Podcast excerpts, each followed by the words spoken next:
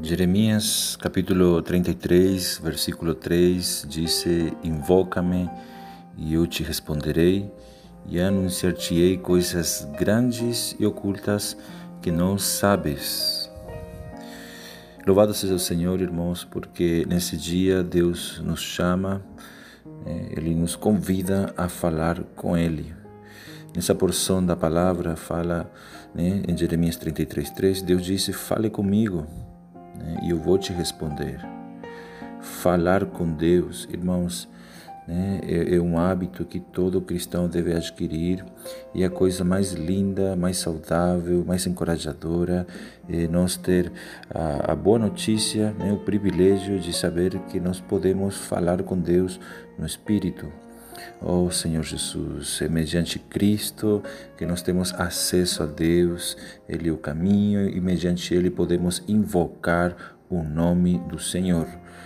Em 1 Coríntios 12, 3 diz que ninguém diz Senhor Jesus a não ser pelo Espírito Santo.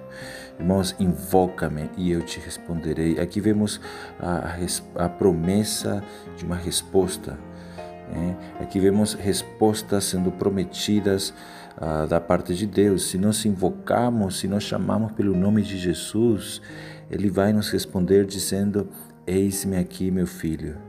E ainda mais, né? essa questão de falar com Deus, de perguntar para Deus as coisas, aqui né, sobre a situação que nós estamos passando, em conversar com Deus, irmãos, o resultado disso é que Ele vai nos anunciar grandes coisas, coisas tão grandes que são ocultas, coisas que nós não sabemos. E aqui vemos também, irmãos, que uh, o que Deus anela que nós busquemos na oração. Não apenas coisas né, em nosso benefício, mas que nós busquemos coisas grandes e ocultas, insondáveis, que nós não sabemos, que é a revelação divina. Né, que Cristo em nós, o mistério que estava oculto, Cristo em nós, a esperança da glória.